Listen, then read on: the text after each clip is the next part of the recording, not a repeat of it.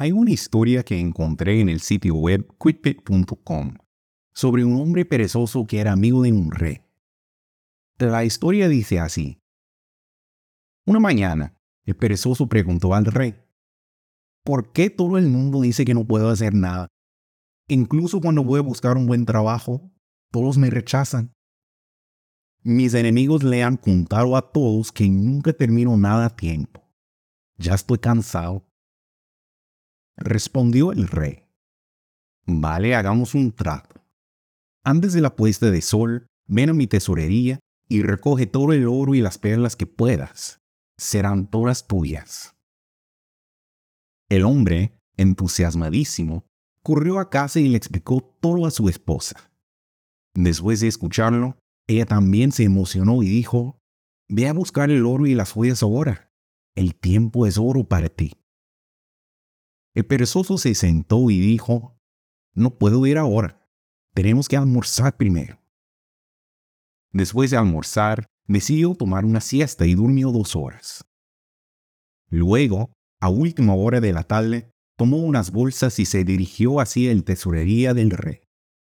En el camino le dio calor, así que se sentó bajo un árbol para descansar.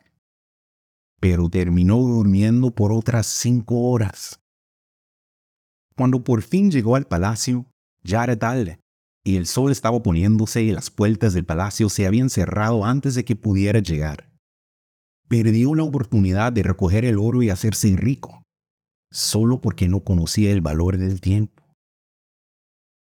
La moraleja de la historia es que el tiempo es sumamente valioso. Gástalo sabiamente y deja de perder el tiempo en cosas sin importancia pues esta historia es un poco ridícula. Estoy seguro de que todos nosotros, si tuviéramos la oportunidad de llenar bolsas con oro y perlas, no perderíamos ningún segundo.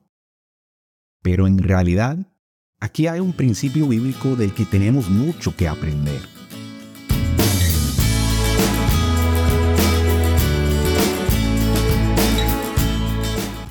Bienvenido otra vez a un nuevo episodio de Algo para Reflexionar. Soy Corbin Jackson y esta es una traducción del podcast de Chad Messerly.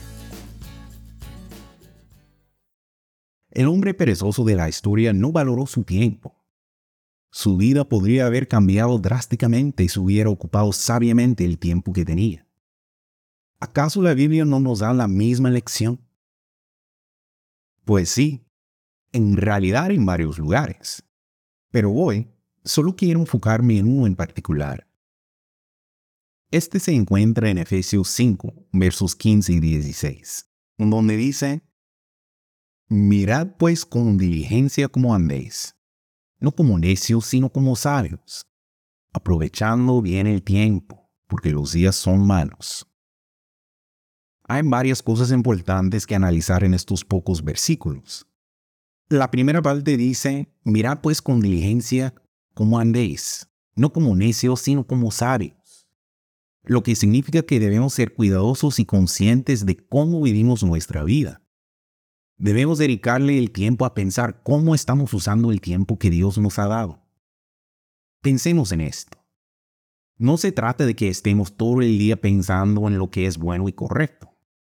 Se está refiriendo a que la sabiduría debe ser el principio que guía nuestros pasos en todo lo que hagamos. En otras palabras, Caminemos y vivamos nuestra vida teniendo muy en cuenta dónde pisamos. Cada paso que damos tiene un propósito. Se dirige hacia una meta. Pensemos bien en cada paso porque cada uno tiene sentido, tiene consecuencias y puede cambiar nuestra vida. Por lo tanto, debemos ser cuidadosos al respecto. Ahora, en la segunda parte, algo muy importante es el término aprovechar bien o redimir, como dice la versión New King James en inglés, el tiempo. A lo largo de los años se ha señalado que el término redimir es un término muy rico en significado.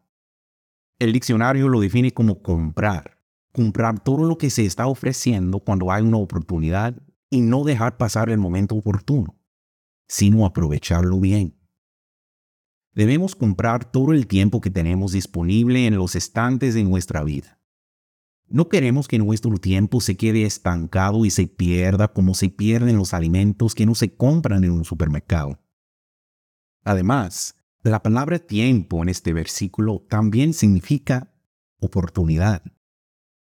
Lo que Pablo estaba diciendo era que tenemos que comprar todo el tiempo u oportunidades en nuestra vida, desperdiciando las menos posibles y llenando nuestras vidas con todo lo bueno que podamos para mejorarnos a nosotros mismos.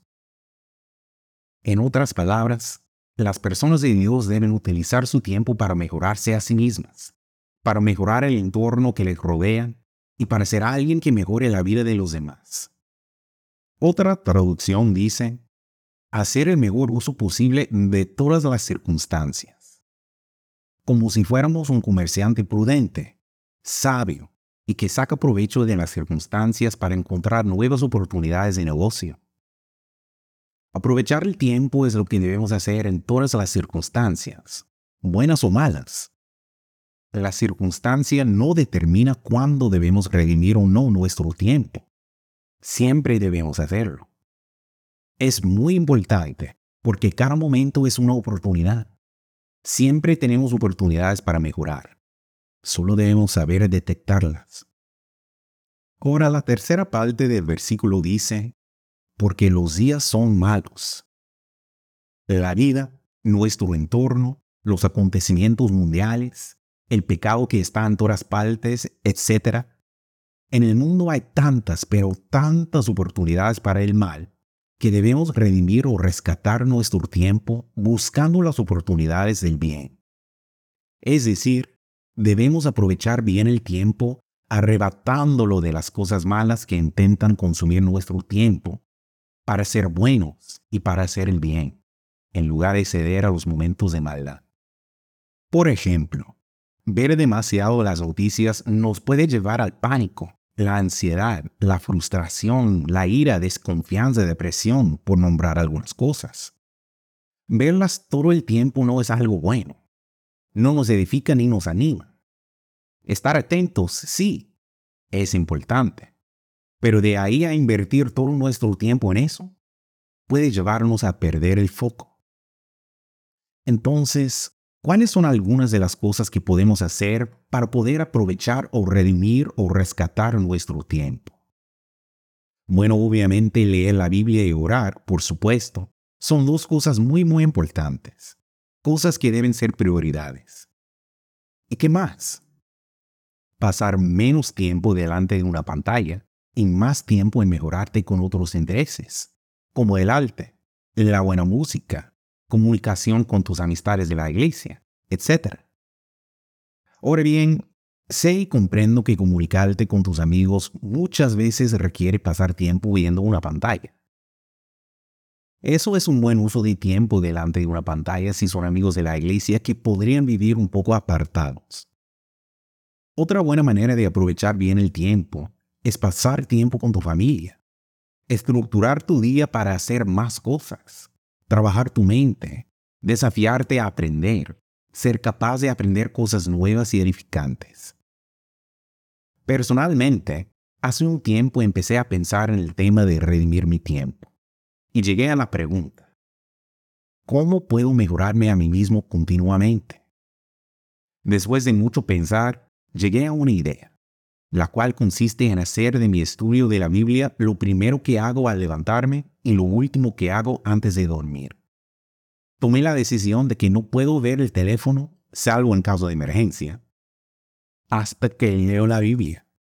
Y lo último que leo es la Biblia, no mi teléfono. Así entreno mi mente para que se concentre de forma diferente.